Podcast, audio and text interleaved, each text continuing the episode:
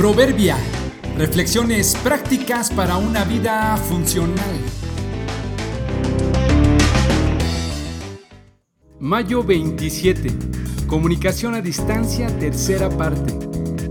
La naturaleza no es nuestra madre. La voz de Dios se parece a la señal telefónica en el sentido de que siempre está presente pero nuestros teléfonos no siempre la captan debido a una mala cobertura, falta de pago, un equipo no configurado o simplemente por estar apagado. Una de las formas básicas con las que Dios nos habla es a través de la creación. Ella nos muestra lo extraordinario e increíble que es Él. A través de ella notamos el cuidado y la atención que nos tiene, pues nos ha puesto en un mundo que es propicio para vivir.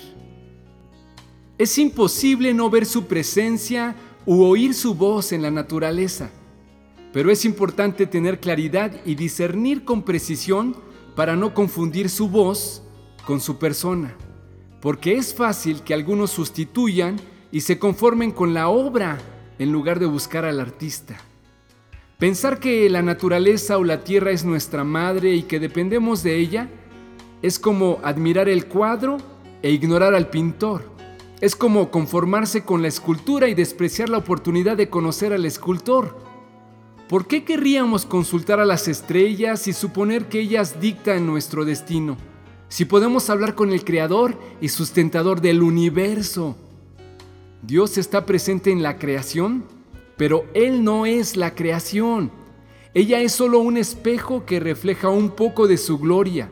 Es un eco de su voz que nos exhorta y nos llama la atención para voltear a verlo a Él.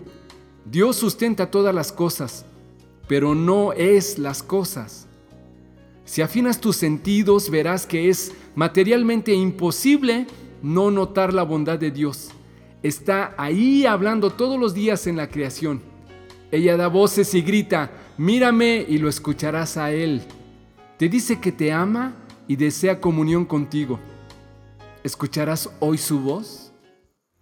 Los cielos cuentan la gloria de Dios, el firmamento proclama la obra de sus manos, un día transmite al otro la noticia, una noche a la otra comparte su saber, sin palabras, sin lenguaje, sin una voz perceptible, por toda la tierra resuena su eco, sus palabras llegan hasta los confines del mundo.